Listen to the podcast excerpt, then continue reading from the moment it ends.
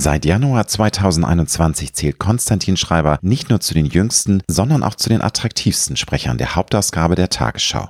Doch neben seinem Hauptjob im ARD Nachrichtenteam ist der Grimme-Preisträger auch immer wieder als erfolgreicher Buchautor unterwegs. Jetzt hat Konstantin Schreiber sein jüngstes Werk veröffentlicht. In Glück im Unglück, wie ich trotz schlechter Nachrichten optimistisch bleibe, geht der 43-Jährige unter anderem der Frage nach, wie wir in Zeiten von Krieg, Klimakrise und XL-Inflation trotzdem glücklich sein können. Konstantin hat mir im Gespräch verraten, wie er für sich das große Wort Glück definiert, was die Dauerbelastung durch negative Nachrichten mit uns allen macht und warum wir alles daran setzen sollten, aus dem aktuell um sich greifenden Endzeitstimmungsmodus wieder herauszufinden. Wir sprechen über Klavierspielen als Glücksquell und Kraftpol, Konstantins Faszination für den arabischen Raum, den panischen Zeitgeist im Jahr 2023 und das kritische Ignorieren im Konsum von Medien. Wenn du wissen möchtest, was Konstantin Schreibers Gedanken zum wachsenden Vertrauensverlust in die öffentlich-rechtlichen Medien sind, wie Dankbarkeit und Demut zu mehr Lebensfreude führen können, wie man Optimismus trainieren kann und warum es sich in seinen Augen unbedingt lohnt, immer wieder mal Glückslisten aufzuschreiben, dann ist diese neue Folge für dich. Ich wünsche dir gute und inspirierende Unterhaltung mit Konstantin Schreiber. Du hörst Road to Glory als Journalist mit 20-jähriger Berufserfahrung hat Alexander Nebel hunderte von Interviews mit nationalen und internationalen Stars geführt. Unter der Überschrift Deine persönliche Erfolgsstory spricht er hier in seinem Podcast mit inspirierenden Prominenten über Erfolg, prägende Wendepunkte und Lebensweisheiten. Gute Unterhaltung mit einer neuen Folge von Road to Glory mit Alexander Nebel. Lieber Konstantin Schreiber, herzlich willkommen in meiner Wohnküche und herzlich willkommen bei Road to Glory. Ja, hallo, schön, dass ich hier bin. Wenn du morgens aufstehst und merkst, das wird ein böser, böser Tag, ich habe furchtbar schlechte Laune, wenn ich nicht gegensteuere und irgendwas tue, dann werde ich ein grumpy old man und äh, verderbe mir selbst den Tag und vielen anderen Menschen auch. Hast du da einen Tipp, wie man sich vielleicht selbst überlisten kann, dass es aus einem angekündigt schlechten Tag doch noch ein guter Tag wird? Also ich muss gerade überlegen, ob ich das so häufig habe. Also ich wüsste gar nicht, dass ich. Äh, wie war die genaue Formulierung? Das Heute wird ein, ein ein richtig mieser Tag. Ich könnte auch sagen ein bescheidener Tag. Tag. Das kennst du das gar nicht? Also ich habe das mehrfach im Monat dass ich denke, oha. Also es gibt so Tage, wo ich oder eher am Abend vorher auf den Terminkalender für den nächsten Tag blicke und denke, ach du Schande, das ist ganz schön viel oder manchmal äh, auch so mehrere Tage oder Wochen hintereinander, wo man dann doch so denkt, meine Güte, das wird jetzt ein Riemen. Aber da sage ich immer nur Augen zu und durch und dann gucke ich eher, dass ich zwischendurch so meine Inseln habe, wo ich mich trotzdem wohlfühle. Also sei es das gute Mittagessen mit irgendwie Freunden zwischendurch, äh, wenigstens für eine Stunde oder nee, aber, aber so es kommt nicht vor, dass du aufwachst, dass du schlechte Laune hast. Das gibt gibt's ja auch. Also du hast bist dann generell ein sonniger Mensch. Es geht gar nicht darum, dass man Termine hat, die man nicht so mag, sondern es gibt ja manchmal auch Tage, wo du mit einem schlechten Grundgefühl aufwachst. Wirklich? Ja. Gut, also ich bewundere dich jetzt schon, dass du das niemals äh, hast. Also das würde ich auch gerne so sagen also, können. Dass ich morgens wirklich aufstehe und denke, alle Scheiße, jetzt Nein. mal um so einen Platz zu sagen. Aber ähm, so dramatisch meine ich das jetzt nicht. Tatsächlich eher nicht. Nee, okay. Nee. Also dann machst du alles richtig. Oder ja, vieles zumindest. Weiß ich nicht, ich denke auch gerade so zurück, wie war denn das früher? Also gab es das mal, dass ich wirklich also ich wüsste, also es tut mir leid. Also, da, äh, also es braucht äh, dir also gar nicht leid zu tun. Ich glaube, das ist wirklich das, was viele, viele sich wünschen. Und vielleicht bin ich ja auch ein Exot. Insofern ist wunderbar und mach weiter so. Äh, ja, ja, ich, ich habe auch selten mit Leuten drüber geredet. Ich kann mhm. gar nicht empirisch sagen, wie ist das bei anderen. Ähm, mhm. aber komisch, nee, habe ich auch nie drüber nachgedacht. Ähm, ich habe ja da ein neues Buch gelesen mit, ähm, also ich möchte natürlich noch ausführlich über dieses Buch mit dir sprechen, aber ich kenne die Antwort auf die Frage, die ich jetzt stelle, aber ich stelle sie trotzdem allgemein. Bist du ein Morgenmensch oder eine Nachteule? ähm, ich bin eine bekennende Eule, also man unterscheidet ja grundsätzlich zwischen Lerchen und Eulen. Die Lerche, die also schon früh morgens ähm, äh, glücklich ins Licht blinzelt und äh, mit dem ersten Sonnenstrahl losflattert und die Eule, die sich eher spät wohlfühlt und nee, das war schon eigentlich immer so, dass ich eher die Eule bin. Ähm, ich bin morgens eben nicht schlecht gelaunt, aber ich bin sehr wortkarg, finde es ganz schlimm, morgens reden zu müssen. Starte auch gerne lieber langsam in den Tag, also gerne mit einem Kaffee und dann erstmal ein bisschen Zeitung lesen und irgendwann, wenn man dann soweit ist, auch mal vor die Tür gehen. Das ist natürlich auch in den seltensten Fällen der das Fall. Äh, wenig alltagskompatibel. Das ist ne? nicht der Alltag im Zweifel. Ja, ja. Ähm, insofern muss man sich da eben tatsächlich seine Techniken überlegen, wie man das ausblendet. Aber nee, nee, also ich finde, also ich habe auch äh, zum Beispiel heute gleich ähm, anschließend erst 20 Uhr unter Nachtdienst, finde ich nicht schlimm. Also das, ich finde es tatsächlich also was heißt schlimmer, aber also für mich ist anstrengender diese Morgenmagazinschicht, wo wir um 4.30 Uhr da sein müssen, also um 4 Uhr 3.50 Uhr aus dem Bett zu springen, das finde ich heftiger als eine Nachtschicht. Ja. ja, wir sind da Partner an Crime, weil ich bin auch eher eine Eule und es gibt für mich auch nichts Schlimmeres, als bei Terminen dann um vier oder fünf Uhr aufstehen zu müssen, wenn man mal so ganz früh in Berlin sein muss. Ja. Das geht ja noch. Andere müssen dann noch sonst wohin fliegen. Also sind wir ein Team. Was gibt's denn bei dir generell zum Frühstück? Oder was gab es heute zum Beispiel? Sehr wenig.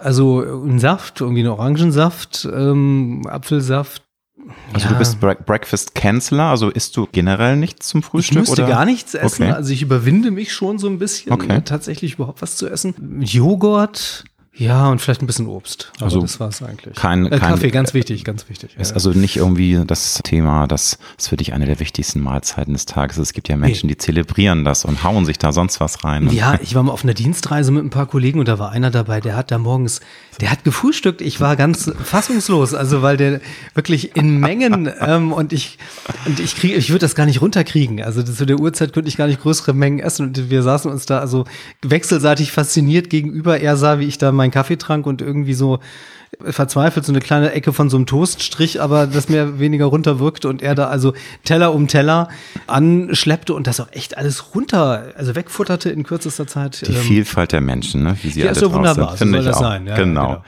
Ich habe es ja schon erwähnt, du hast ein neues Buch veröffentlicht, hast ein neues Buch geschrieben mit dem Titel Glück im Unglück, wie ich trotz schlechter Nachrichten optimistisch bleibe. Und in diesem Buch beschäftigst du dich mit der, finde ich, sehr schönen Frage, wie es uns allen gelingen kann, das eigene Leben, auch in krisengeschüttelten Zeiten, in denen wir uns ja gerade befinden, mit Freude und Zuversicht aufzufüllen, zu gestalten. Du gibst auch Tipps, wie man aus Krisen Glücksmomente macht. Also das finde ich was ganz Tolles, eine tolle Idee in dieser heutigen Zeit.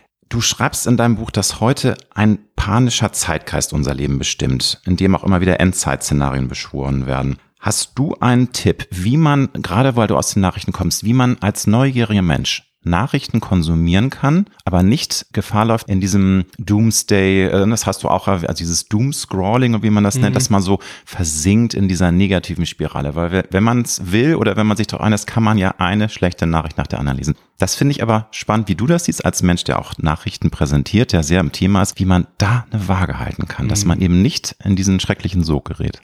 Naja, erstmal, also das Buch, ähm, ich würde sagen, es setzt sogar eine, einen Schritt davor an, weil es tatsächlich auch ein Appell ist oder ein Ausrufezeichen setzt, zu sagen, es ist wichtig, also ähm, aufzupassen, dass das eben nicht passiert. Also, dass man nicht versinkt in einem Dauerkonsum von schlechten Nachrichten, dass es auch nicht hilft, dass es für einen selber nicht gut ist, für das Miteinander nicht gut ist, wenn man die ganze Zeit wirklich in apokalyptischen Gedanken versinkt. Also, jetzt ganz jüngst finde ich das zum Beispiel auch wieder mit der Bankenkrise, ja, wenn ja. ich da manche Überschrift sehe, mit drei Konjunktiven, was eventuell sein könnte, wenn das und das und das passiert, wo, wo ich mich wieder, also auch bestätigt fühle, weil das ist ja noch gar nicht alles eingetreten, so schlimm, wie wir es in den Medien dort repetieren. Also es wird damit mit den schlimmstmöglichen Szenarien gearbeitet, die einem aber ja auch kaum helfen. Also, sondern nur an die Wand malen. Möglicherweise bricht jetzt alles zusammen, so. Ähm, und das ist ja bei vielen Themen der Fall. Ob es bei Klimawandel ist, im Krieg, Pandemie. Also, äh, ja, es sind ernste Themen. Da sind auch Risiken für alles Mögliche drin, äh, fürs Finanzsystem, für die, für die Welt, für ähm, Frieden. So, aber man pickt sich ja doch, ähm, das sage ich ich auch als Medienmacher, also wir als Journalisten häufig, die schlechtestmögliche Variante heraus, um sie dann zu exerzieren und sie auszubreiten und den Menschen zu präsentieren. Also äh, weil da, wenn ich kurz einfügen darf, das Traurige hier ist, dass ich habe das auch immer wieder mitbekommen, dass schlechte Nachrichten sich ja auch besser klicken, besser konsumiert werden, also mehr konsumiert werden oder würdest du da widersprechen? Also das ist ja schon Klassischerweise, generell ja, ja was komisch ist, oder? Ja, also weil das widerspricht ja wieder diesem, dass Menschen sagen, ah, oh, ich leide so unter der Welt und trotzdem gucken sie diesen, also gucken sie mehr, wenn es was Negatives gibt, ein Katastrophen-Special etc. Pp. Ja, also man sieht schon, dass es sich verändert. Insofern ist, glaube ich, das Buch, also es ist ja auch aus mir heraus, sagen wir, organisch entstanden, weil es für mich ein Thema ist, aber ich glaube, es ist nicht nur für mich ein Thema, sondern durchaus für viele Leute, dass sie sich einer Dauerbelastung von negativen Nachrichten ausgesetzt sehen und eben nicht mehr einschalten oder draufklicken oder hinhören. Das ist tatsächlich ein relativ neues Phänomen. Das sehen wir im Fernsehen bei Einschaltquoten, bei Nachrichtensendungen, die runtergegangen sind seit Beginn des Ukraine-Krieges. Davor auch die Tagesschau zum Beispiel Rekordzahlen äh, erreicht hat. 2021 war das erfolgreichste Jahr der Tagesschau ever. Ja. Warten, das muss man sich mal vorstellen. Also in der Zeit, wo Streaming-Dienste überall Genau. ne, aus dem Boden ploppen und so viel Konkurrenz ist es natürlich ein absoluter Adelsschlag, dass Ja, die Quoten sich so gehalten haben. Ne? Corona, klar, die Leute Klar, saßen gut. drin, Mhm. hatten nicht so, also ich glaube, das ist ein Teil der Das ist Erklärung. auch, ja, natürlich, klar. Gut, aber klar, man hätte Trotzdem auch genauso hätte- gut hätte auch äh, Netflix online, und genau. sonst was gucken können. Genau, also Mhm. aber ich glaube, dieser Corona-Effekt auch, dass man schon, dass es da wirklich so war, dass viele auch ja für sich neueste Informationen wirklich gesucht haben, weil eben so vieles unklar war. Also ich glaube, da hat vieles dazu geführt, dass es tatsächlich einen Run auf Informationen gab und das hat sich seit Beginn des Ukraine-Kriegs mit, also wo alle dachten, jetzt wird's besser, ne? Die Mal. Pandemie schleicht langsam aus, jetzt kommt der Frühling und in dieser Situation kommt jetzt so eine neue fürchterliche Krise mit wirklich drastischen Bildern mit schrecklichen Schicksalen. Und da ist, ob das online ist, ob das im Fernsehen ist, zu sehen, dass die Leute eben nicht mehr in diesen Rekordzahlen einschalten, draufklicken, sondern dass es stark rückläufig ist. Also insofern, insofern glaube ich, ist es, ja, ist es ein Epochenwechsel, klingt so groß, aber, ist es ähm, etwas, was ein neuer Trend ist. Ja, also nicht mehr die schlimmste Nachricht klickt, sondern, ja, ich weiß nicht, was klickt, aber sie klickt zumindest nicht mehr. so. Katzenvideos. Nein, aber das, ich kann es ja auch, ich glaube, wir beide können es gut verstehen. Also ich habe es ja auch gemerkt, dass ich manchmal mal so eine Oase der Ruhe brauchte und mal zwei, drei Tage nicht Nachrichten angeschaltet habe. Ich war längere Zeit in den USA, wo man natürlich auch mal Nachrichten schaut, aber es ist schon mal, tut schon mal gut, wenn man dann Fernseher anschaltet und dann sind da eigentlich eher so US-Themen. Ähm, Die Amerikaner haben natürlich auch den Ukraine-Krieg auf dem Radar, aber es ist nicht so extrem, weil, weil sie Mhm. natürlich nicht so nah dran sind und das tat auch schon gut. Es tut gut, einfach mal Ja. so ein bisschen Nachrichten-Detox zu machen. Ich hatte ja ähm, zu Beginn dich gefragt, wie du denn da jetzt so deine Einstellung hast, dass man sich die Waage, also dass man wirklich die Waage. Natürlich sagst du, man soll gar nicht erst so weit kommen, aber es ist ja auch blöd, wenn man den Kopf in den Sand steckt und sagt, ich mache mir jetzt meine Welt, wie sie mir gefällt, so aller Pipi Langstrumpf und das ist auch eine Strategie, finde ich jetzt auch okay, aber dann ist man ja dann doch so ein bisschen weltfremd und koppelt sich von, entkoppelt sich von einem und das finde ich auch schlecht. Also genau, nichts mehr mitzubekommen von dem, was auf der Welt passiert, kann eigentlich nicht das Ziel sein. Ist ganz lustig. Also ich habe für mich herausgefunden oder beschreibe das auch in dem Buch als Tipp, wenn man so will, vor allem auch eine zeitliche Einteilung. Das hat mir sehr geholfen zu sagen, ähm, eine bestimmte Zeit am Tag oder zu bestimmten Zeiten auch informiere ich mich, gucke im Fernsehen, online und so weiter, was es gibt, was passiert ist und schalte das Handy, den Fernseher, den Screen, wo auch immer man gerade guckt, dann aber auch bewusst wieder aus. Also wirklich zu sagen, gut, für mich die Tagesschau, klar, auch damit ich äh, mit meinem, also was meine Redaktion angeht, eine Einschätzung habe, was machen wir da. Ähm, Ich höre Deutschlandfunk im, beim Autofahren zum Beispiel, das ähm, da informiere ich mich, gucke mittags äh, bei Social Media in der Mittagspause, wenn ich alleine esse oder alleine gerade irgendwo sitze. Und das war's aber auch schon. Also wenn ich jetzt in der Redaktion bin, dann in der Vorbereitung auf die 20 Uhr zum Beispiel, klar, dann gucke ich auch noch mal, wenn ich dann dort bin, ab 19 Uhr oder ist so ja bei äh, absolut Spiegel wichtig Online. für dich. Also du bist natürlich da jetzt äh, niemand, der sich überhaupt irgendwie ansatzweise entziehen kann. Das ist ja auch dein. Genau, aber ich Aufgabe. alleine dieses sich das einzuteilen führt einem aber auch vor Augen, wie schwierig das inzwischen ist. Also das kostet am Anfang richtig Überwindung. Ja. Also nicht, weil weil es gibt ja so viele Gelegenheiten, wo man äh, zum Beispiel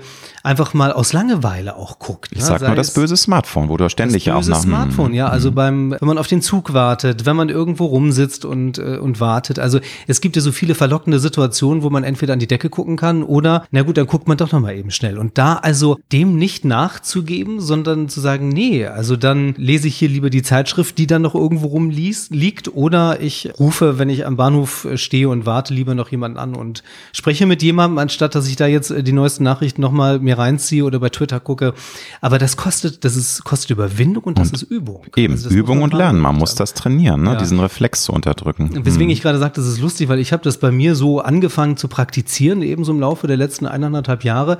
Und jetzt kam vor ein paar Wochen erst eine Studie oder kam Wissenschaftler von der Charité, glaube ich, war es in Berlin, entweder HU oder FU, ähm, also jedenfalls Berliner Wissenschaftler, die sagen, was wir Menschen lernen müssen, ist kritisches Ignorieren im Konsum von Medien, dass wir ja im Grunde, also weil es das in der Menschheitsgeschichte, in der Evolution noch nie gegeben hat, dass so viel Information auf uns einwirkt und wir von unserer Psyche, von unserem Rüstzeug dafür gar nicht gewappnet sind eigentlich. Ja, und auch so heftige Informationen. Also ich finde, ja. du hast jetzt gesagt, Bankenkrise ist wieder ein neues Beispiel. Dann, ich finde ich auch das Thema künstliche Intelligenz, da würden jetzt viele sagen, ja, das ist doch faszinierend, das ist doch spannend, aber ich finde es auch bedrohlich, weil natürlich in allen Artikeln steht, das ist eben auch wieder eine Gefahr, selbst für hoch ausgebildete Menschen, deren Arbeitsplätze auch in Gefahr sind, weil diese künstliche Intelligenz uns fast teilweise überholt oder schon ebenbürtig ist. Und das finde ich auch wieder so was Beängstigendes. Ja, also total. man hat ständig mhm.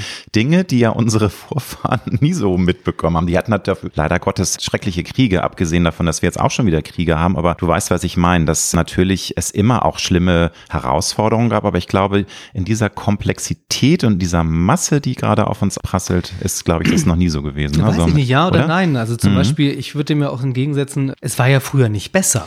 Also auch wenn man nur mal ein paar Jahre zurückdenkt, also ob das meinetwegen Gesundheitsversorgung ist, ob das Mobilität ist. Also mhm. wenn ich vor 100 Jahren von Hamburg nach Berlin fahren wollte, meine, also äh, ging faktisch ja schon fast ja, gar nicht. Ähm, ähm, war mit, gut vor 100 Jahren schon. Da war glaube ich schon noch, Zug, aber, eine Dampflok fuhr das schon. Ne? Aber ja, aber zu Zeiten der deutschen Teilung nee, oder so. 100 Jahre ist ja 1923, ja, das ist ja, da war es ja schon modern, also gab es schon eine Verbindung. Da gab es eine Verbindung, aber meinetwegen später während der deutschen Teilung wäre das, also Nein, sprachen andere Dinge dagegen hm. oder früher überhaupt von A nach B zu kommen. Also im Grunde sind ja viele Dinge heute schon so, dass sie unser Leben extrem erleichtern oder, oder äh, uns doch in der breiten Masse ein Komfort und Dinge ermöglichen, die es so nie gegeben hat. Insofern wundere ich mich dann manchmal eben auch, warum es in diese fürchterliche Endzeitstimmung bei vielen Dingen kippt. Also weil eigentlich, ja, ja, klar, gibt's Herausforderungen, aber es gibt auch viele Dinge, die ja gut laufen. Das sage ich auch immer. Es ist für, für mich eine große Ambivalenz. Einerseits bin ich häufig so dankbar für die Erfindung allein vom GPS und vom Smartphone, ja. dass man, wenn man in fremden Städten sich bewegt, dass man sich super orientieren kann. Natürlich ging es auch früher mit dem Stadtplan, aber es ist doch alles toll. Also nicht alles. Vieles ist toll. Es gibt ganz, ganz tolle Innovationen, Entwicklungen,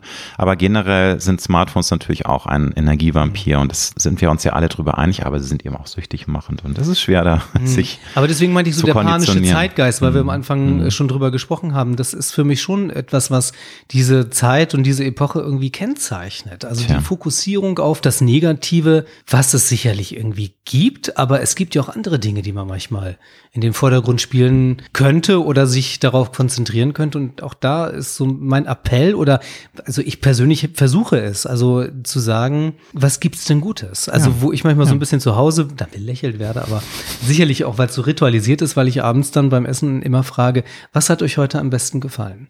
So, und jeder soll mal irgendwie was Positives sagen. So, ja. ich denke, ja. Aber ähm, es ist doch toll. Super. Ja, ja, und alleine mhm. die Beschäftigung damit lenkt mich mal gedanklich auf was anderes. Ja, da denke ich da nicht an Krieg und Verderben, sondern muss ja auch so meine Gedanken durchforsten und lasse irgendwie auch positive Situationen des Tagesrevue passieren. Das macht schon was, ja. Und ich glaube, das kann man im Kleinen machen, das kann man aber auch, oder könnte man vielleicht auch mal im Größeren machen. Und das würde, glaube ich, uns allen ein bisschen gut tun gerade. Der Titel deines neuen Buches ist Glück im Unglück. Da hast du dich natürlich dann auch in der Recherche viel über diese Frage, wahrscheinlich hast dir über diese Frage den Kopf zerbrochen und mal selber in dich reingehört. Was ist denn tatsächlich Glück? Wie definierst du das Wort? Weil da fragt da zehn Leute und du kriegst zehn verschiedene Antworten. Das ist ein Thema, was ganze Podcast alleine ausfüllt. Aber was ist für dich denn Glück? Wie definierst du das? Oder ist das zu schwer, um das jetzt in ein paar Sätzen zusammenzufassen? Nee, in der Tat. Also stand ich irgendwann vor diesem Begriff und habe mich das gleiche ja gefragt und habe mit ganz vielen Leuten gesprochen, ganz viel dazu gelesen und es gibt schon ein, also was heißt einfache Antworten, aber es gibt klare Antworten, vor allem aus medizinischer, wissenschaftlicher Sicht, Neuropsychologie, die sagen, Glück ist, also die definieren Glück streng genommen als Glücksmomente. Ich will was ja, haben, genau. ich kriege es und bin glücklich. Ich will die Banane essen, ich esse sie, Glück, so. Ähm, und wenn ich gesagt habe, ja gut, das geht mir ein bisschen, das greift mir zu kurz, also weil dann hangel so ich mich von Glücksmoment zu Glücksmoment.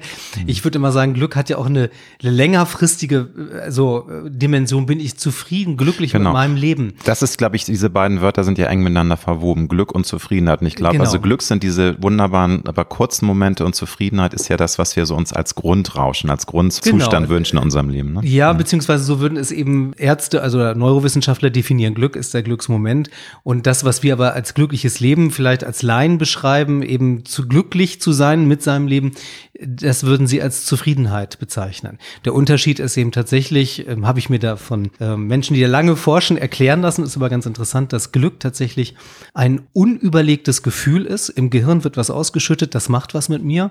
Und Zufriedenheit etwas ist, was ich reflektiere. Ja, mhm. also wenn ich, keine Ahnung, den Kaffee trinke und der schmeckt mir, dann wird mein Gehirn was ausschütten und ich muss nicht drüber nachdenken. Also es macht mich durch den Prozess glücklich. Wenn man mich fragt, bist du mit deinem Leben glücklich, dann muss ich drüber nachdenken und dann ist es eigentlich? Zufriedenheit. So, ja. Das ist der bisschen kompliziert. Also ich hoffe, für die Zuhörer mal eben so en passant zu verstehen und nachzuvollziehen. Aber das ist da der, der Unterschied, den Wissenschaftler machen würden. Aber die Frage geht ja ein bisschen weiter. Also was sind für mich ne, das, das Glücksmomente oder wo ich sagen würde, das äh, schüttet bei mir dann im Gehirn irgendwas Positives aus oder macht mich zufrieden, wenn man es weiterfassen will. Ja, auch da, also wie eben mit dem, was hat euch heute am besten gefallen. Dieses sicherlich etwas ritualisierte, was ich zu Hause abspüle, was ich aber empfehlen kann, kann ich nur genauso empfehlen, sich einfach mal hinzusetzen und eine Glücksliste zu machen. Also ähm, das habe ich irgendwann spontan gemacht, weil ich mir die selber die Frage gestellt habe, was macht dich eigentlich glücklich?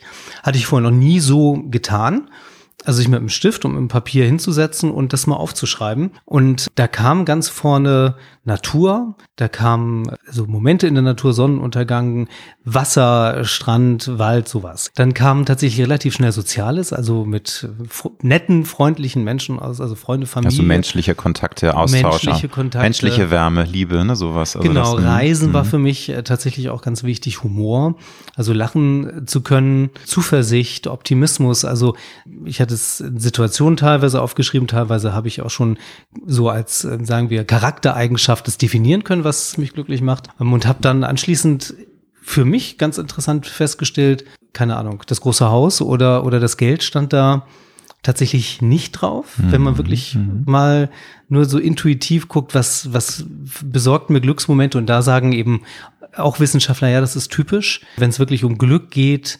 sind solche wiederkehrenden Dinge wie Naturerlebnisse, soziale Kontakte, das, was die meisten Menschen als glückliche äh, Momente in ihrem Leben beschreiben.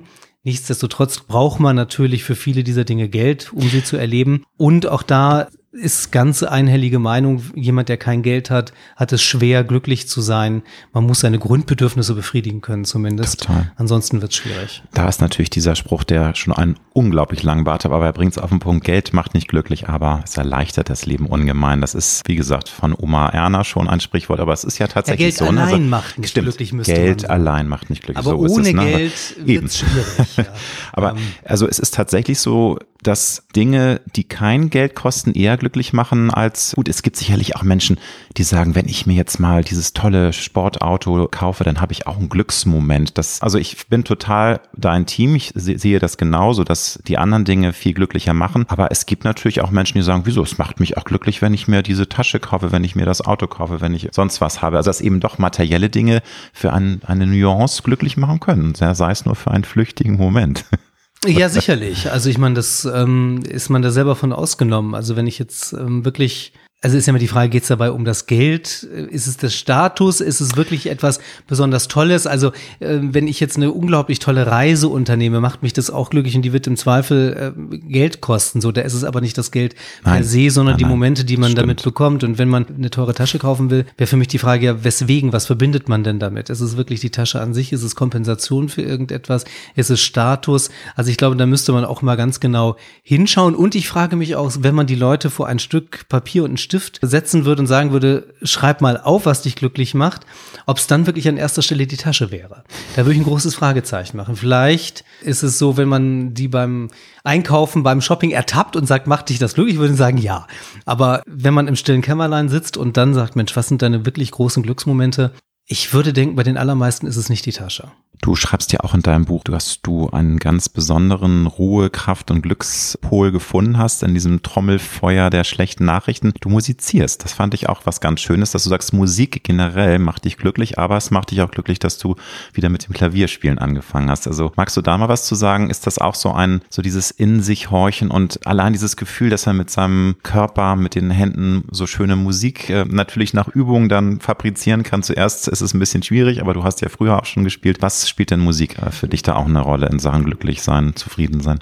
Also ich glaube, da muss ich, beschreibe ich auch in dem Buch, aber auch da den Kontext kurz erklären. Also mhm. genau, ich habe ähm, sehr früh angefangen, Klavier zu spielen. Meine Mutter sagt mit drei, sagt meine Mutter, ich weiß, weiß, es nicht mehr, das wäre natürlich schon wirklich sehr früh. Ähm, Zeugen müsste ich nochmal recherchieren. Wir glauben aber, deiner Mama jetzt einfach. Ja, also ich habe tatsächlich, aber das stimmt schon früh angefangen und habe auch sehr gut gespielt und mit großem Engagement, aber aus Spaß und der Freude und habe irgendwann während der Pubertät aufgehört, weil so wie bei vielen Leuten viele andere Dinge dann, wie soll man sagen, also sich austauschen, ja, oder, oder abbrechen oder andere Dinge interessanter werden, war das bei mir auch der Fall und habe also 28 Jahre tatsächlich überhaupt gar nicht gespielt.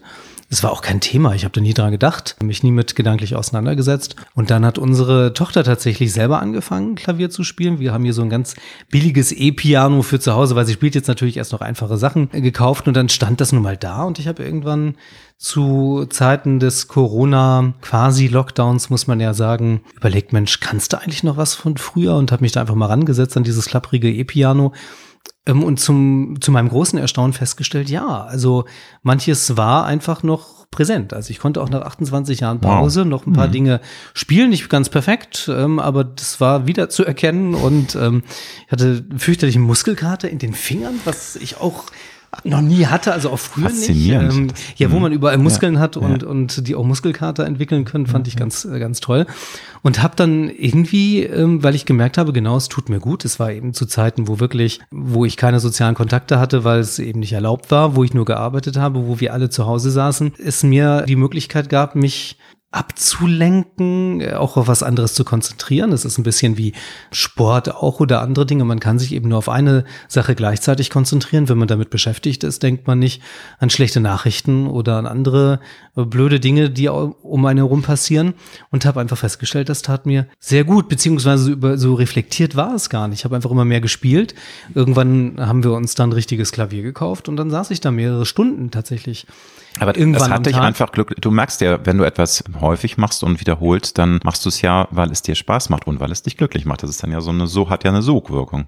Genau, also beim Klavierspielen konkret würde ich sagen, sind es jetzt, was mich angeht, mhm. mehrere Dinge. Es ist sicherlich, was Psychologen den Sinn fürs Schöne nennen, also eine Charakterstärke, die Menschen glücklich machen kann. Das kann das schöne Essen sein oder das gute Essen sein, das mhm. kann Kunst sein, wenn ich ins Museum gehe, also oder ja. tatsächlich auch der Sonnenuntergang.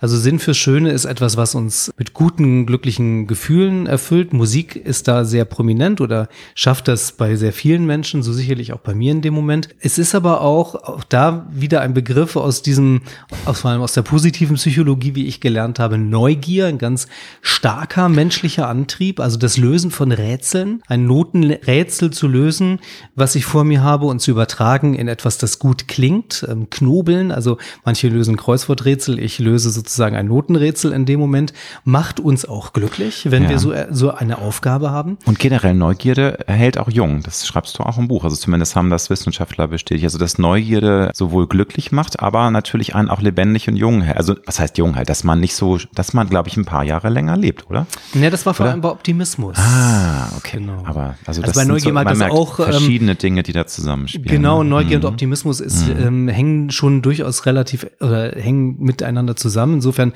passt es irgendwie, aber vor allem hat man festgestellt, dass eine optimistische, ich glaube, bei Frauen war der Effekt noch deutlicher ausgeprägt, äh, länger leben als pessimistische Frauen. Ja, logischerweise, ähm, weil das äh, ist ja. Würde man denken, aber es ja. ist eben kein, wie soll man sagen, kein Aber, also kein, kein Vorurteil, sondern mhm. es lässt sich mhm. wissenschaftlich auch tatsächlich belegen, dass das uns fit und jünger hält.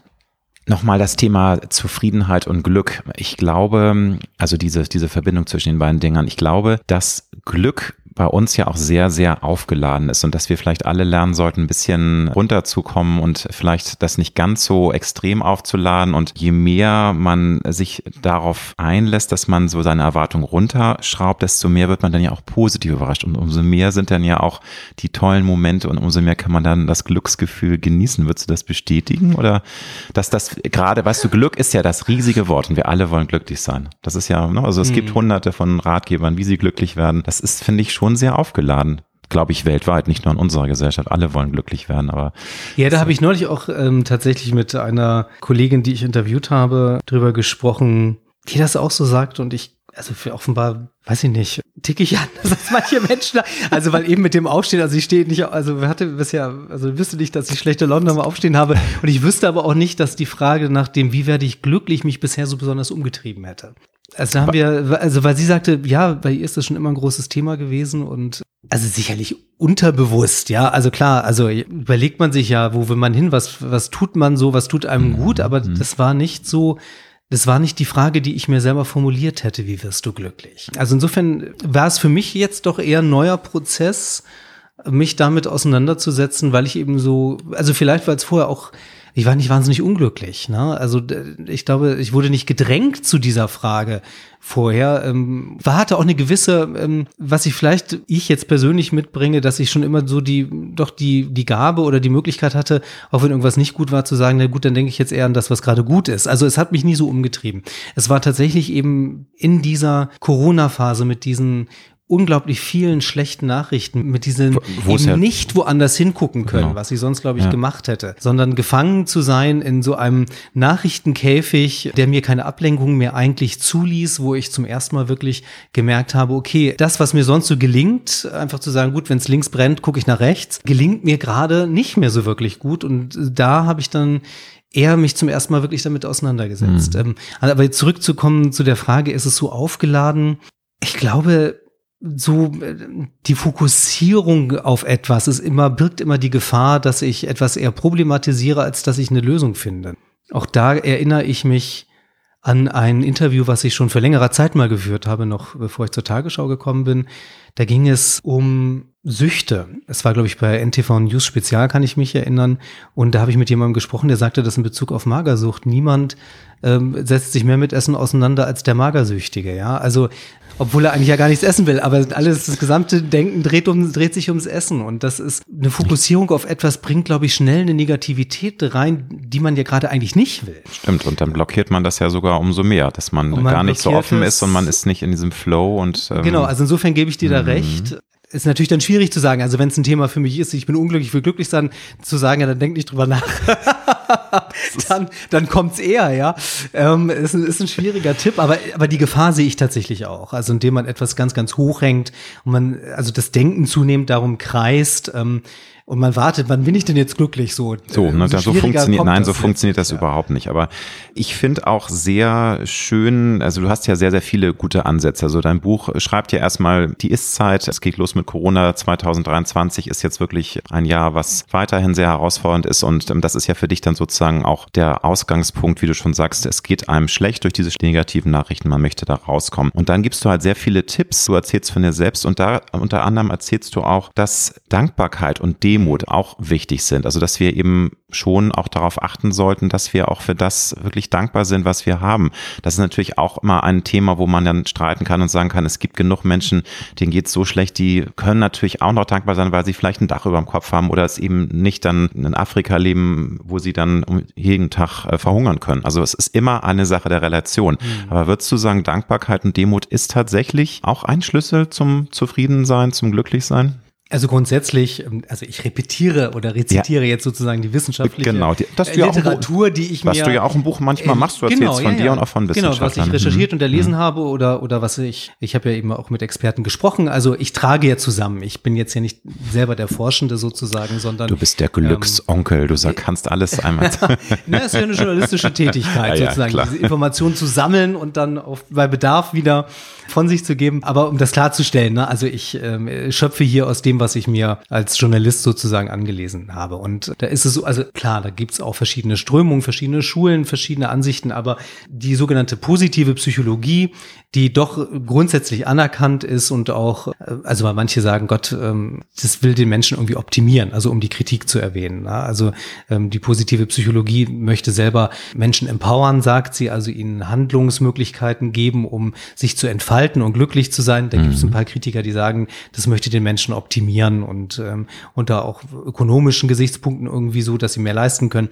Gibt es, aber so insgesamt kann man, glaube ich, schon davon ausgehen oder sagen, dass diese positive Psychologie etabliert ist. So, und da wird gesagt ähm, von den meisten, würde ich doch so sagen, wenn ich das überblicke, dass es sogenannte Charakterstärken gibt, die ich schon erwähnt habe, die alle Menschen in sich tragen, zu unterschiedlichen Ausprägungen eben, ne? Optimismus, Neugier, ähm, Spiritualität, also manche sagen drei, manche sagen neun, manche sagen 24, also da werden verschiedene definiert und indem wir die sozusagen trainieren, kitzeln wir das Glück in unserem Gehirn heraus, um es mal ein bisschen platt zu sagen. Und da ist Dankbarkeit, Dankbarkeit und Demut eine dieser Charakterstärken. Nun ist es so, dass Charakterstärken nicht gleich leicht zu trainieren sind. Zum Beispiel das ein, mit das einfachste ist Humor es hat sich sogar gezeigt, dass, vielleicht hat der ein oder andere schon davon gehört, diese Lach- mhm. Äh, Flashmobs, die es ja mhm. gibt. In Indien interessanterweise aufgekommen, wo sich Menschen einfach treffen in einem Raum oder im Freien und loslachen ohne Grund. Selbst das, also ich brauche gar keinen Grund, um zu lachen. Selbst das mechanische Lachen führt dazu, dass in meinem Gehirn Glücksbotenstoffe ausgeschüttet werden. Das ist werden. total fan, habe ich auch schon mal gelesen. Und ich glaube, das ist,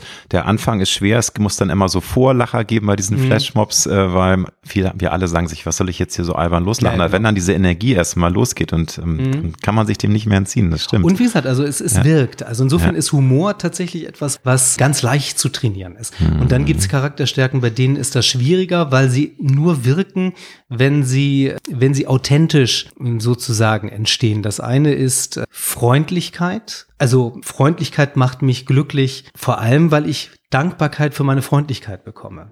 Aber Me in dem Moment, meistens. Ich, meistens, genau. Jetzt, wenn nicht, dann wird man auch nicht glücklich. Manchmal bin ich traurig, dann bin ich, lasse ich Leute an der Kasse vor und dann werde ich noch irgendwie so, ja, da habe ich vor. Okay, wo ich sage. Gut, das muss man dann bitte abhaken. schön, danke schön, du weißt, was das ich war, meine, genau, aber das war die nicht der 90 Prozent ist es schon, so wie du sagst. Genau, also Freundlichkeit macht mich vor allem ja, glücklich, ja. Nicht nur, aber vor allem auch glücklich, weil ich Dankbarkeit zurückbekomme. So. Total. Aber das funktioniert nur, wenn es wirklich selbstlos war. Also wenn ich losziehe und sage, ich bin jetzt nur freundlich zu dir, damit du dankbar bist, ja. So läuft das. Dann macht es nicht glücklich. Klar. Und genauso ist es bei Demut und also Demut und Dankbarkeit meint er in dem mhm. Kontext ähm, was anderes, nicht Dankbarkeit für eine Freundlichkeit, sondern Nein, Dankbarkeit für klar. die Lebenssituation. Und da ist es ähnlich. Also ich kann mir schwer vornehmen, ich bin jetzt, ich empfinde das, ja, ähnlich auch bei Ehrfurcht von der manche sagen, sie ist ein, eine der wirkmächtigsten Charakterstärken, also Ehrfurcht, wenn ich ähm, zu Tränen gerührt bin, weil jemand so unglaublich Klavier spielen kann wie kein anderer.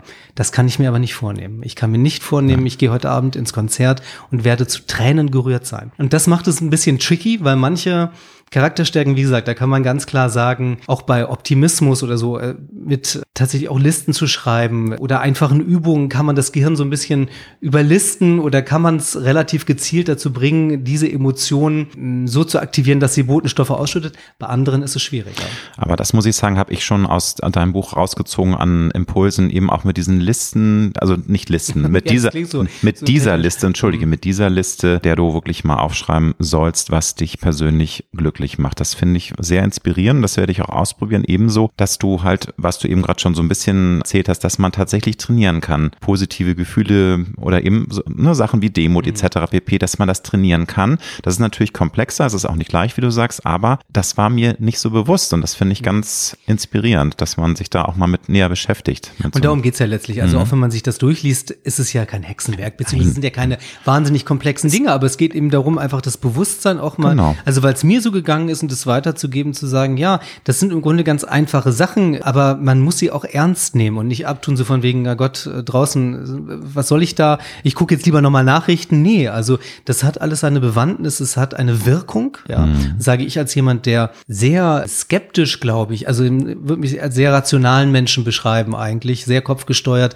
Also wenn man mir irgendwas erzählt von wegen, ich, ich klatsche dreimal in die Hand und dann geht mir irgendwie das Herz auf. Also solche Sachen, ähm, ich habe da eigentlich keine, keine keine besondere Nähe zu ja so Gefühlsthemen, aber ich kann doch jetzt sagen, doch ja, es, es hat seine es hat seine Bewandtnis, es hat seine Wirkung und da einfach sich in die Richtung zu öffnen und was anderes gedanklich beiseite zu schieben, die Negativität hilft, hilft einem selber und hilft aber auch im mhm. Umgang miteinander, mhm. weil man begegnet Menschen wieder freundlicher, ja. Ist jetzt ein harter Cut, aber ich möchte natürlich auch ein bisschen über dich noch wissen, lieber Konstantin. Was wolltest du als kleiner Junge werden?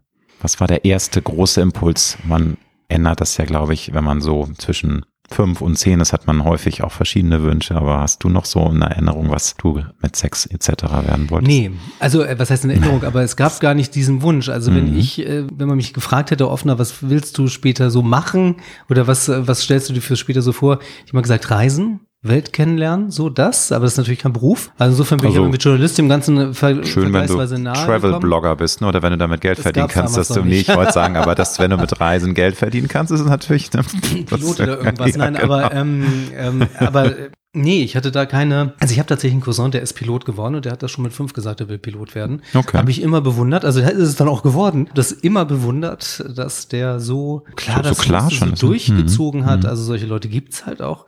Ich hatte das nie. Und ich hatte das aber auch später nicht. Ich kann mich an meine, an mein Vorstellungsgespräch für ein Volontariat erinnern. Da gab es dann hinten raus die Frage, wo sehen Sie sich in fünf Jahren? Oha, das ist aber auch, ja, ich habe keine Kristallkugel.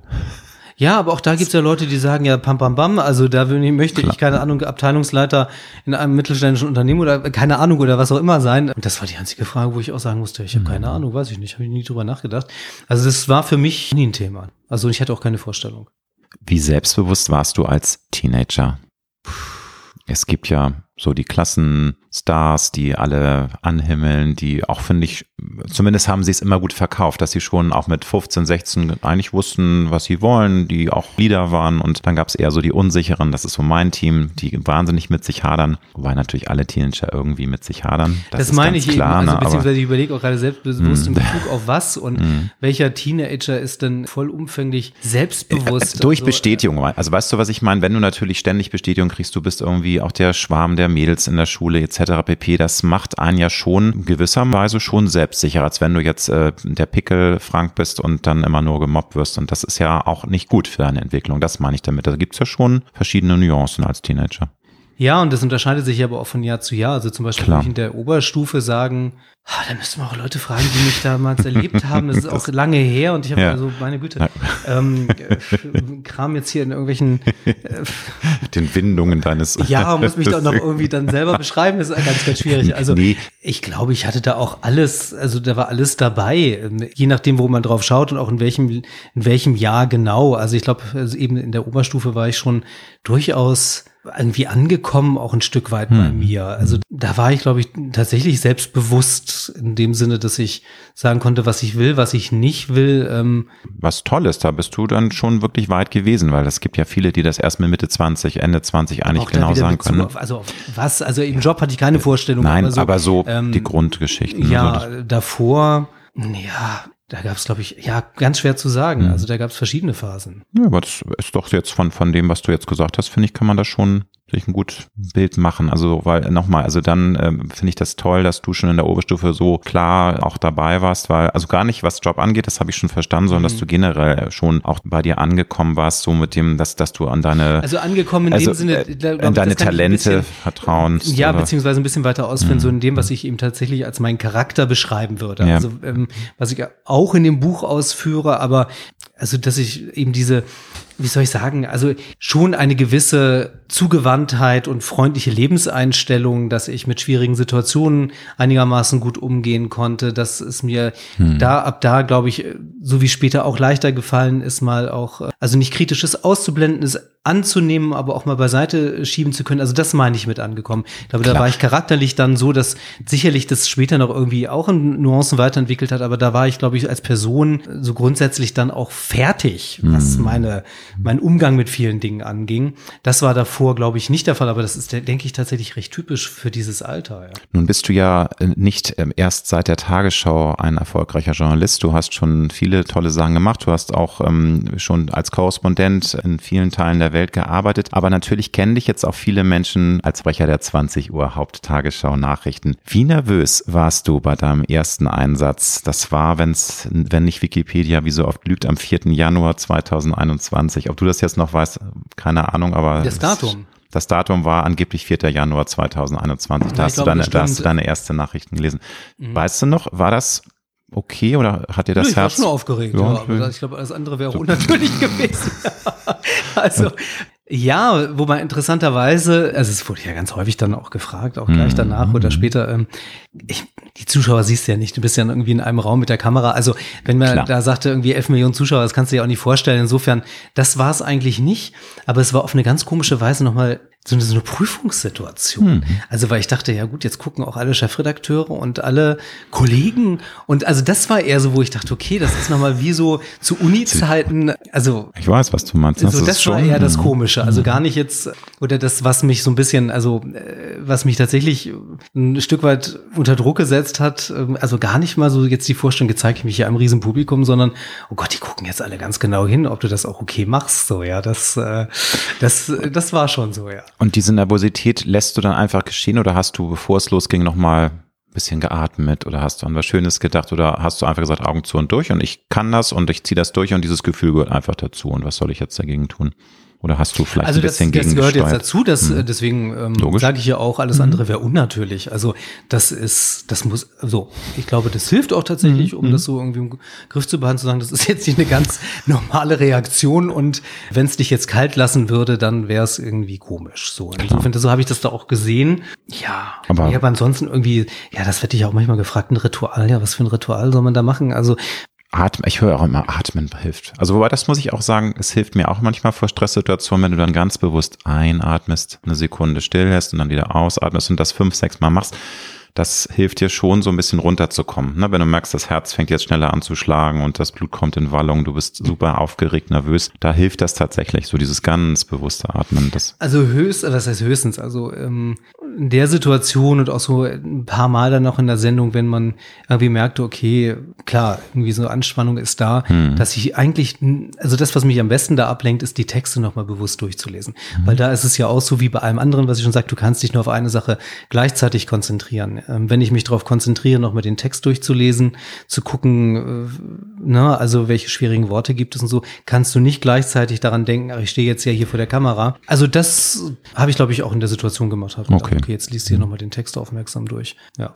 Nun gibt's ja diese legendären Best-of-Pannen der Tagesschau. Hast du denn in diesen, ja, es sind ja jetzt über zwei Jahre schon mal auch so einen Moment gehabt, wo du innerlich lachen musstest oder du mal einen Versprecher hattest, den viele gar nicht mitbekommen haben? Legendär von Dagmar Berghoff, das WC-Turnier. Also da gibt's ja bei YouTube ganze ähm, Enzyklopädien von lustigen Clips oder ein Putzmann, der durchs Bild läuft.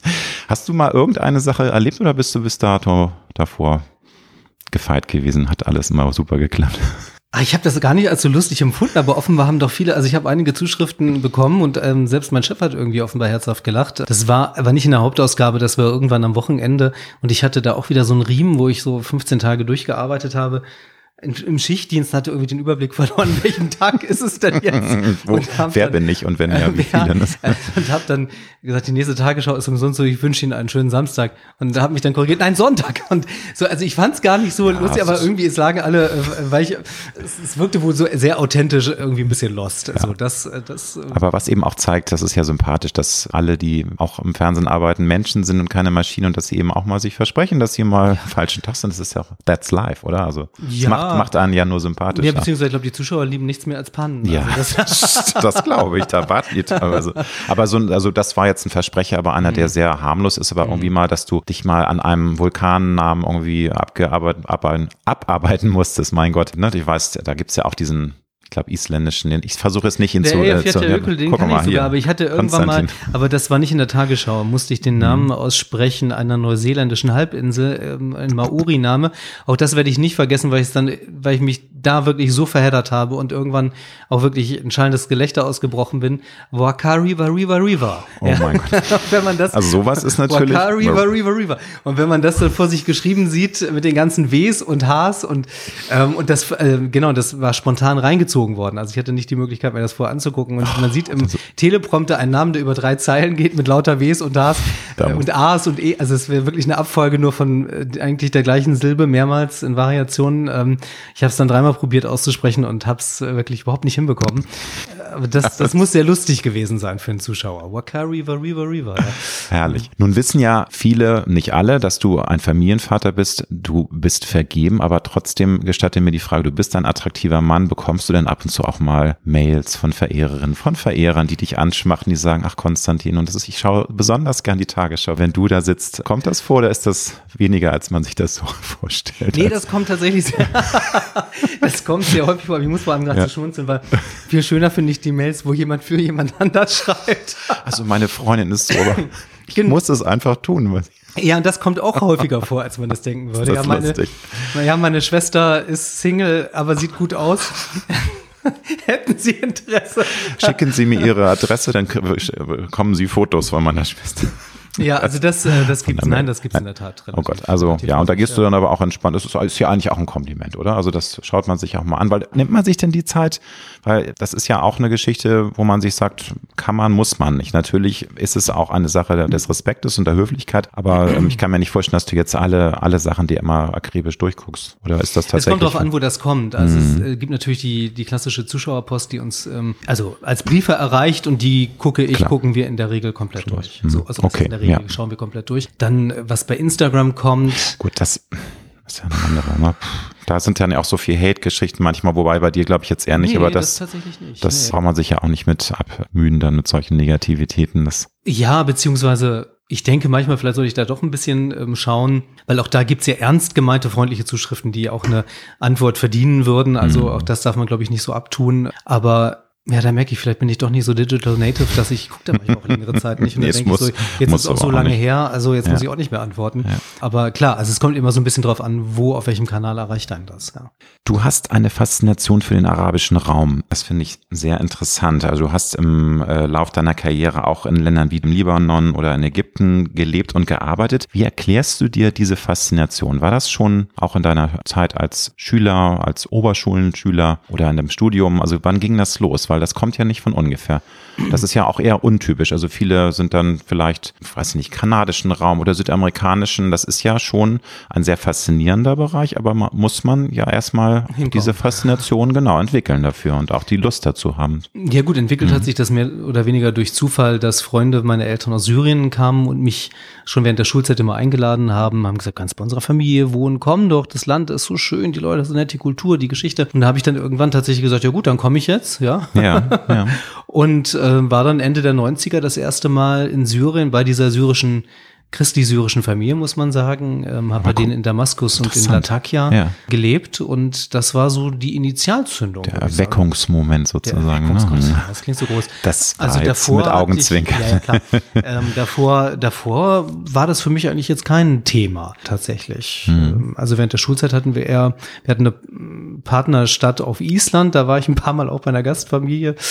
Also eine ganz andere Ecke, wo ich vorher ähm, so häufiger mal unterwegs gewesen bin, aber dann eben arabische Welt und ja, hat mich dann doch ein paar Jahre geprägt und, mhm, und das bist dem auch treu geblieben. Genau. Also du hast dann ja auch ein Buch geschrieben, Inside Islam. Also das ist ja ein Thema, das dich umtreibt, also im positiven Sinne, wo du dich immer wieder auch einfuchst und was einen Platz in deinem Herzen hat, also was dich einfach interessiert und ja, ja, ich war jetzt auch während natürlich wegen Corona auch lange nicht in der Region und dann ja. anschließend jetzt wieder in Dubai und in Ägypten und da habe ich auch gemerkt, dass mir das tatsächlich sehr gefehlt hat. Also das mhm. ähm, klar, es ist sehr gerade Ägypten natürlich sehr laut, sehr unorganisiert organisiert. Ähm, aber es hat irgendetwas, was mich gefesselt hat. Ja, ich glaube schon tatsächlich auch so diese Geschichte, die da so sichtbar ist. Ähm, auch die Herzlichkeit der Menschen. So, man geht im mhm. Alltag ganz anders miteinander um. Vielleicht weil auch vieles so dysfunktional ist, dass man das man hatten an, also manche sagen ja früher in der DDR ist es ähnlich gewesen, ja, weil alles, weil die Umstände so schwierig waren, waren die Menschen zueinander irgendwie Umso, solidarischer ja. oder so und hm, so ein bisschen habe ich manchmal auch das Gefühl, dass es, dass es vielleicht so diese Umstände begünstigen, dass man anders miteinander umgeht. Sicherlich auch das Wetter. Also ich war im Dezember in Ägypten jetzt und das war fantastisch. Ja, also ich saß da in Luxor und sah nur die Nachrichten aus Deutschland hm. und dachte, meine Güte. Und wir sitzen hm. jetzt hier Ende März und es ist, das immerhin ist es, es immerhin ist es mild, es ist jetzt warmer Regen, aber irgendwie gut. Hamburg macht seinen schlechten Ruf. Finde ich, den Ruf hat Hamburg gar nicht verdient. Ich finde, Hamburg hat viel schöneres Wetter, als es viele Leute denken, aber jetzt momentan ist das, das Wetter Klischee. woanders ist nicht schlechter äh, oder ist nicht so, besser. So kann man es so kann man's ja, genau. auch umschreiben. Mhm. Nochmal zu deinem Buch. Du hast äh, ja in dem ersten Kapitel erstmal beschrieben, die letzten Jahre, diese Staccato von negativen Nachrichten. Da ist natürlich auch Corona ein Beispiel. Ich habe gemerkt, dass in den letzten Jahren, was heißt ich habe es gemerkt, das ist generell zu spüren in der Gesellschaft, dass ein Vertrauen vieler Menschen in Medien verloren gegangen ist. Es gibt dann immer dieses böse Wort der Lügenpresse, gerade was öffentlich-rechtliche Sender angeht. Wie siehst du das, wo du nun selbst ein Teil der Medien bist und bei einer der wichtigsten oder sogar der wichtigsten Nachrichtensendung Deutschlands arbeitest? Verletzt dich das? Findest du das unfair oder würdest du auch sagen, ja, es ist vielleicht doch jetzt mal nach der Corona-Pandemie an der Zeit mal auch mal mal so ein bisschen Bestandsaufnahme zu machen, zu gucken, wo hätte man vielleicht ein bisschen anders oder noch etwas neutraler Berichterstattung machen können. Wie, wie sind da deine Gedanken? So mit diesem Thema Lügenpresse und Vertrauensverlust der Menschen in die Medien. Ja, das ist ein weites Feld. Also ist ich meine, es, es gibt ja verschiedene hm. Untersuchungen, die tatsächlich zeigen, dass nach wie vor das Vertrauen gerade in die öffentlich-rechtlichen Medien sehr, sehr groß ist. Also insofern ist immer die Frage, wie laut sind die, die Lügenpresse Vorwürfe erheben im Vergleich, also wie groß und wie viele sind das wirklich im Vergleich zu denen, die vielleicht also weiterhin still konsumieren sozusagen und ihr Vertrauen da, da haben. Also das ist, also Umfragen sprechen da eine andere Sprache tatsächlich. Ich denke, dass soziale Medien an der Stelle durchaus auch etwas wie ein Lautsprecher Lautsprecher sind für die, die da besonders offensiv sich artikulieren. Also ist der Schluss, wenn man diese, diese Zahlen sieht und sie versucht zu deuten. Nichtsdestotrotz gibt es das natürlich. Ähm, das erlebe ich auch teilweise so, wenn ich unterwegs bin, auch manchmal in Gesprächen und ich nehme das schon ernst und frage dann häufig auch nach, wie kommen Sie, wie kommst du da drauf, was lesen Sie, lesen Sie sonst, ähm, äh, so wem glauben Sie denn, so und da erlebe ich ganz häufig schon, dass aus meiner Sicht so Algorithmen schon eine sehr verhängnisvolle Rolle spielen. Also dass ähm, wenn ich irgendwo unterwegs bin, ähm, also ne, die bestimmten, die berühmten Filterbubbles ähm, auf irgendwelchen Seiten, ob es bei YouTube ist, sehr, sehr ausgeprägt dort, dass mich dann fortlaufend mit ähnlichen Videos, mit ähnlichen Informationen versorgt. Also das hat es halt, also dass man die Vielfalt der Informationen, die es ja gibt, dann leicht aus dem Blick verlieren kann. Denn man muss ja auch sehen, es gibt ja nicht die ARD, es gibt auch nicht das ZDF. Also wir haben, oder alle Sender bestehen ja aus ganz unterschiedlichen Redaktionen, die in der Regel auch eine Redaktionshoheit haben. Das heißt, die suchen sich ihre Themen aus, die Beiträge werden individuell durch die Redaktion angefertigt. Das heißt, es ist ja mitnichten so, dass es einen Sender gibt, der also ähm, von ein paar Personen durchexerziert oder durchregiert wird, ähm, sondern gibt es, ähm, also wenn wir von Panorama sprechen oder von Monitor oder von Brisant meinetwegen und der Tagesschau, also findet ja nicht mal eine Themenabsprache statt, sondern das sind autarke, individuelle äh, Redaktion. Und schon auch, wenn ich da auch nach Gesprächen, die ich da führe, nochmal kritisch drauf schaue, ich sagen muss, es gibt diese häufig beklagte fehlende Vielfalt doch schon. Also es kommt darauf an, was ich mir angucke und ob ich zum Beispiel dann irgendwo in den Filterbubbles unterwegs bin, die drei Clips aus der ARD zusammenziehen und sagen, da habt ihr es wieder, da sind drei Grüne, die einen Kommentar gesprochen haben, aber wie viele andere auch einen Kommentar gesprochen haben, sehe ich in dem Moment nicht. Ne? Also insofern, also es ist ich halte mich schon für, sein, für einen recht kritischen Zeitgenossen und ich nehme auch dieses Gefühl mancher Leute durchaus ernst. Ich glaube aber, in der Weise, wie es dort bisweilen artikuliert wird, ist es, entspricht es nicht der Realität. Und ich kann zum Beispiel, also bei anderen, für andere Redaktionen kann ich nicht sprechen. Ich kann für die Tagesschau ähm, sagen, dass ich schon erlebe, dass wir in Redaktionskonferenzen sehr multiperspektivisch über Dinge sprechen und ich auch in den Nachrichten, die ich vorlese, Tendenz, wie sie bisweilen unterstellt wird, nicht dann auch nicht erkennen kann. Also es ist sehr nachrichtig, es ist sehr trocken. Also ähm, manchmal hängt man sich an Begrifflichkeiten auf, zum Beispiel, was war denn das letztens? Ach ja, kurdische Autonomiegebiet. Als Frau Baerbock dahin gereist ist vor ein paar Tagen, da gab es, das habe ich nur mitbekommen, weil ich da getaggt wurde in dieser Diskussion, auch ein Mini-Shitstorm. Da haben wir es wieder. Die ARD erkennt die Kurden nicht an, weil sie sprechen nicht von Kurdistan, sondern von den kurdischen Autonomie Autonomiegebiet. Mhm. So. Mhm.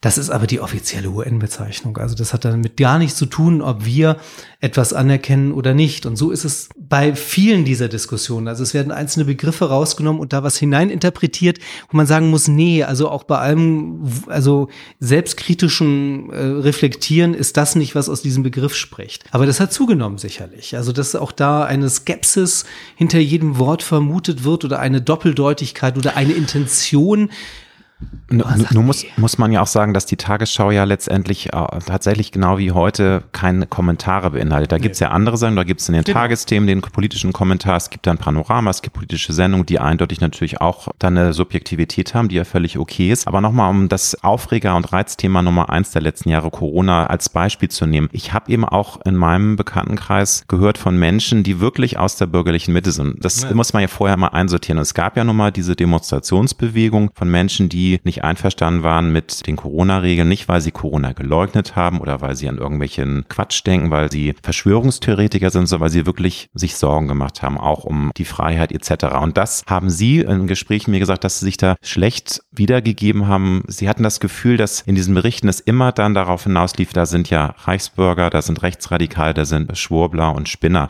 Sowas sagt die Tagesschau nicht, um mhm. Gottes Willen. Aber es war so, es sagen. war so, es ist ein sehr diffiziles Thema. Nur das sind so Dinge, die natürlich auch das nicht leichter gemacht haben. Es ist ja nur ein Baustein von vielen. Ne? Und diese Jahre der Corona-Lockdowns, der Corona auch in der Gesellschaft, die hat es, glaube ich, auch noch schlimmer gemacht mit diesem Frust, der teilweise den Medien entgegenschlägt. Ja, also das ist aber genau der Punkt. Also ich, das kann ich auch bei der Tagesschau auch da habe ich manchmal drüber nachgedacht, auch weil ich solche Gespräche geführt habe. Ich kann es für die Tagesschau nicht sagen, dass ich das ähm, in der Weise wahrgenommen habe. Jetzt sage ich als Zuschauer und als Medienkonsument, na gut, ganz äh, jüngst zum Beispiel hat ja ein Kollege vom Spiegel sein eigenes Blatt für die Berichterstattung durchaus kritisiert, hat gesagt, der Diktator in uns war stark und hat das darauf bezogen, dass die, ähm, das Totalitäre. Also ich meine, was ich gut finde, also ich muss sagen, sowas begrüße ich. Ich finde es gut. Aber man soll mal hinterfragen und gucken, was hätte besser laufen können. Was können wir lernen aus Fehlern für neue Krisensituationen? Mhm. Das ist eben nicht teilweise so in eine Richtung. Das Thema ist so diffizil, da müsste man eigentlich eine eigene Folge ja, machen. Ich muss also mich deswegen, darauf hm. vorbereiten. Ja, ja, also, weil klar. ich, ich ähm, mhm. das stimmt auch, ähm, da hat das nochmal an Stärke gewonnen. Ich als, also das sage ich jetzt als Konsument von Medien, nicht als Medien, mhm, Medienmacher. Ja. Ich, äh, aber auch da, da müsste ich mich anders, würde jetzt darauf vorbereiten.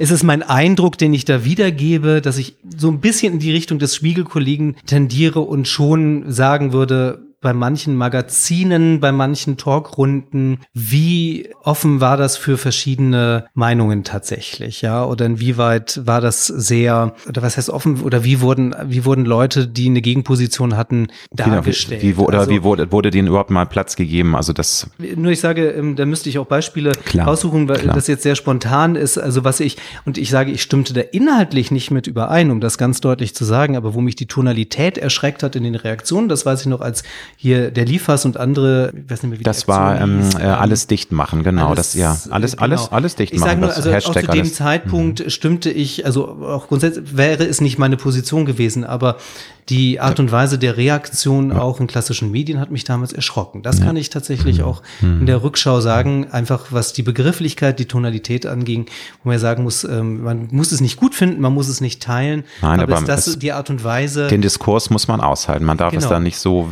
wegbollern. Das ist also ein Beispiel, was mir gerade einfällt, mhm. wo ich mhm. auch äh, tatsächlich eben kritisch in Bezug auf Medienschaffende sagen würde, war das ein Ruhmesblatt? Ich weiß es nicht. Ja.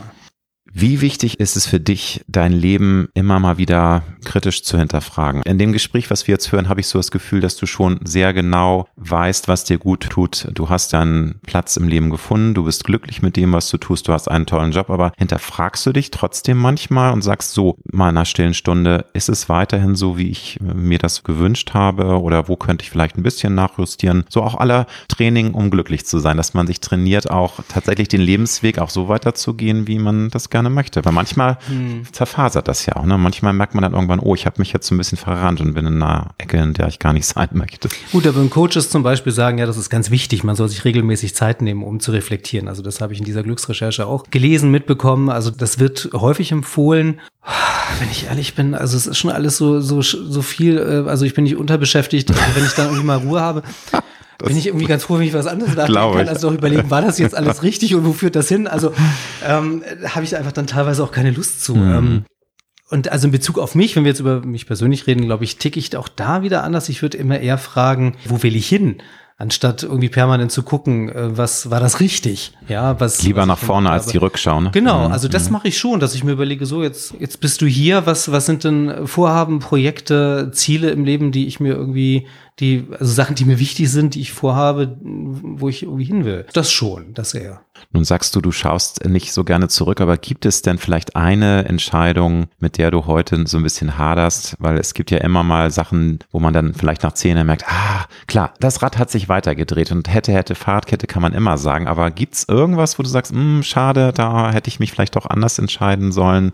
Also da würde ich tatsächlich, oder das empfinde ich so, ich bin der Mensch heute, der ich bin und grundsätzlich bin ich da einigermaßen zufrieden und glücklich mit, ähm, aufgrund der Dinge, die ich getan habe. Ob die nun alle mhm. jeweils Sinn gemacht haben ähm, oder richtig oder gut oder ist ja irrelevant. Also alles hat so seinen Beitrag dazu geleistet. Aber ja, was ist tatsächlich, also nee, ich gucke da wirklich, also dass ich irgendwie ewig da auf irgendwas zurückblicke nee, oder überlege. Du Tut mir leid, ich habe lauter so Fragen, nee, die ich so, nicht beantworten kann. So, nein, wieso? Aber das ist doch eine klare Antwort darauf. Ne? das also, stimmt auch wieder. Ne? Ja, Also so, so, ich, du, so wirkst du auch überhaupt nicht, auch mit dem, was du mir bisher erzählt hast. Nun leben wir in einer sehr unruhigen Zeit und Zukunftsängste kennen wir alle, gerade auch wenn man Familienvater ist. Wie gehst du mit solchen Ängsten um? Und es geht jetzt gar nicht um vielleicht Existenzängste mit dem Job, das ist noch, noch ein anderes Thema, sondern so dieser diffuse Zustand der Welt, dass wir, ne, nochmal das Buch, du beschreibst das ganz wunderbar, was uns ständig um die Ohren fliegt und wir müssten alle im Grunde Angst haben, dass in 20 20 Jahren ist das Klima-Armageddon, äh, Putin droht mit dem Atomschlag. Wie gehst du mit solchen Ängsten um? Lässt du die zu oder verdrängst du die? Ja, ich habe es ja so eingangs erwähnt, was früher bei mir immer sehr gut funktioniert hat, wenn mich irgendwas belastet hat. Also ich habe gesagt, wenn es links brennt, schaue ich nach rechts. Das ist, ich glaube, auch eine Charaktereigenschaft. Also wir alle haben ja irgendwelche Charaktereigenschaften, die wir nun mal mitbringen und einen Umgang mit Dingen, die mir sehr zu, der mir sehr zu eigen ist. Also das heißt ja eben auch nicht, dass man es nicht wahrnimmt, aber es gelingt mir tatsächlich sehr gut, irgendwie auch zu sagen, da denke ich jetzt nicht dran, sondern guck auf was anderes. Hat alles Vor- und Nachteile. Also ich habe auch ganz viele äh, nicht so gute Eigenschaften, aber das ist eine Eigenschaft von mir, von der ich sagen würde, sie, sie ist für mich eigentlich ganz gut. Und da bin ich auch ganz froh, dass ich so ticke und nicht unbedingt dazu neige, in so Doomscrolling oder ja. in so Horrorszenarien endgültig zu versinken. Würde ich das jedem so raten? Ja, doch letztlich tue ich das ja auch in dem Buch, indem ich sage, also dieses Abschalten oder zumindest Umschalten. Ja, deswegen eben nicht zu sagen, ich stecke den Kopf in den Sand und kriege nicht mehr mit, was außenrum passiert. Äh, wenn das Unglück nicht sieht, sieht's, äh, wenn ich es nicht sehe, sieht es mich auch nicht. Also nein, aber hin und wieder mal bewusst umzuschalten, das halte ich tatsächlich für etwas, was gut und richtig ist. Und ähm, was und man was auch trainieren, Zeit, was man trainieren muss. Ne? Was Dieses, man trainieren mh, muss, ja. Und da helfen ganz, ich habe schon gesagt, das Zeitliche.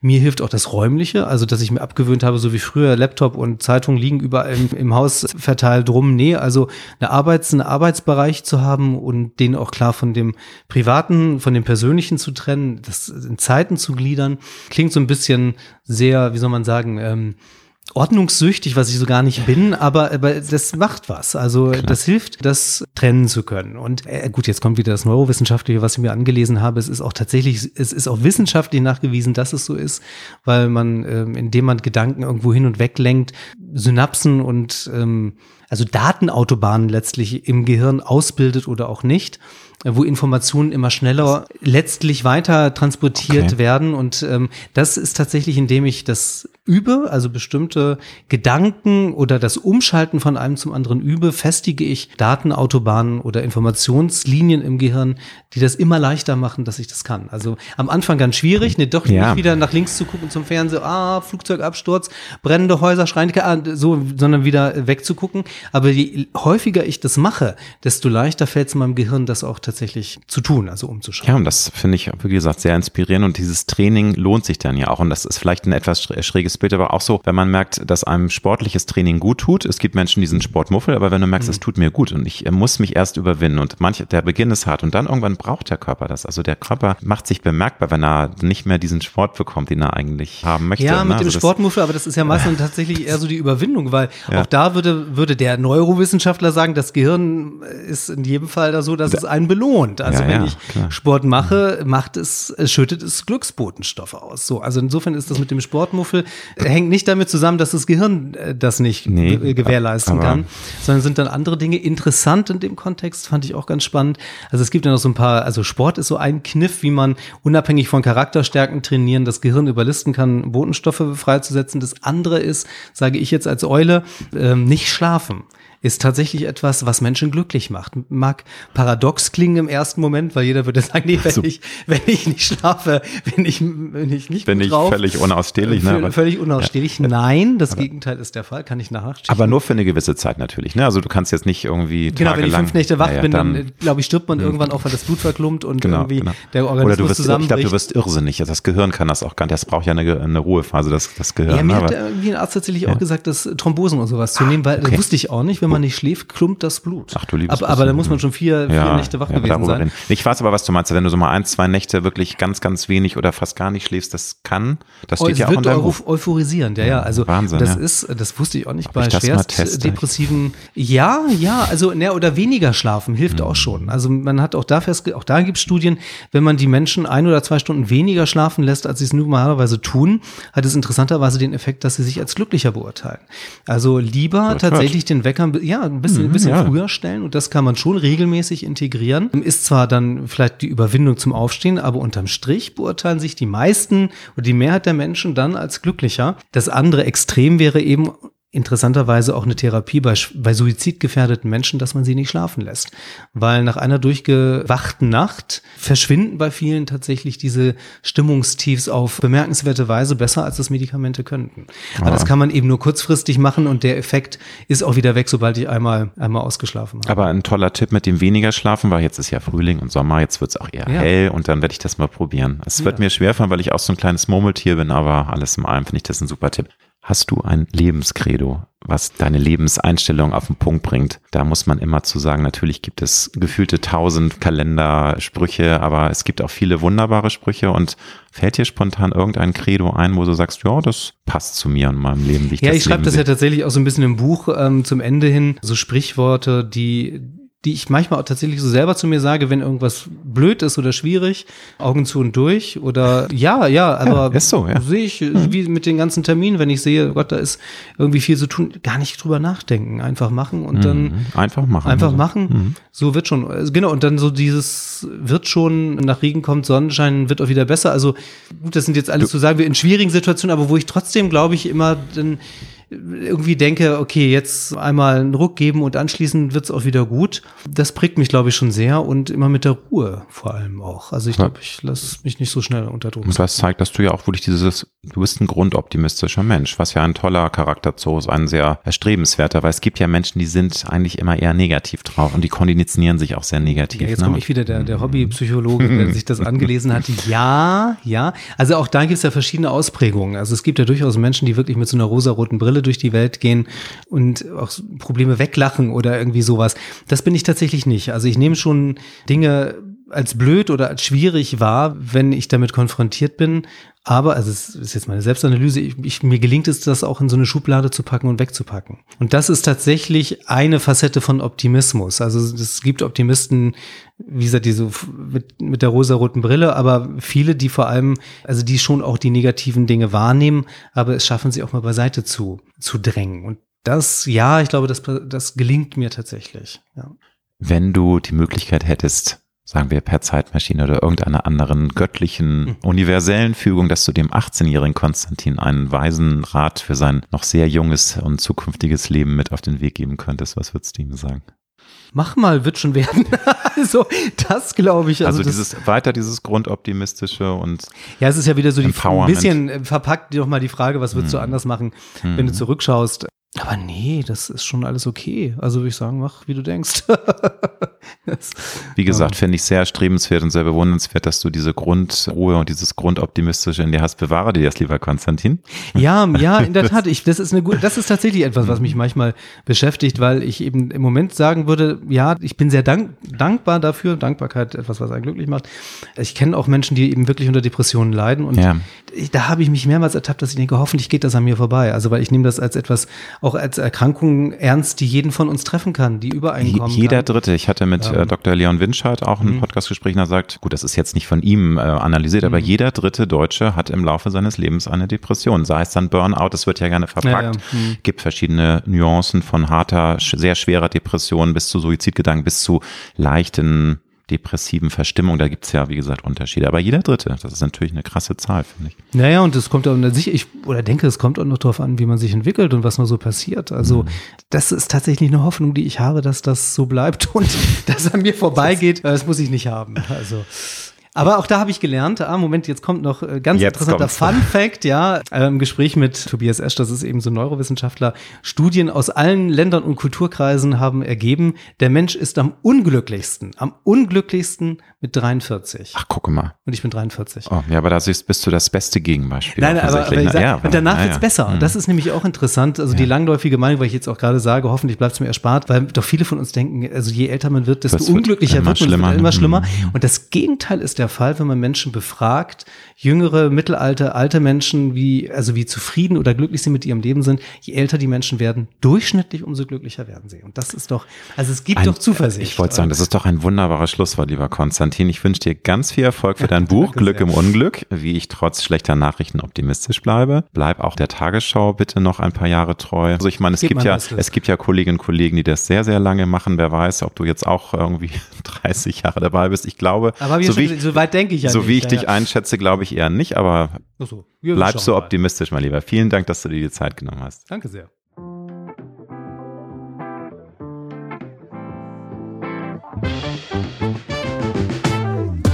Das war Road to Glory. Wir hoffen sehr, dass es dir gefallen hat. Wenn du auch zukünftig keine Folge verpassen möchtest, dann abonniere jetzt diesen Podcast. Wir freuen uns, wenn du ihn weiterempfiehlst und auf Apple Podcast bewertest. Du hast Anregungen oder Vorschläge für zukünftige Gäste? Dann schreibe bitte an mail at alexander-nebe.com. Bis nächste Woche.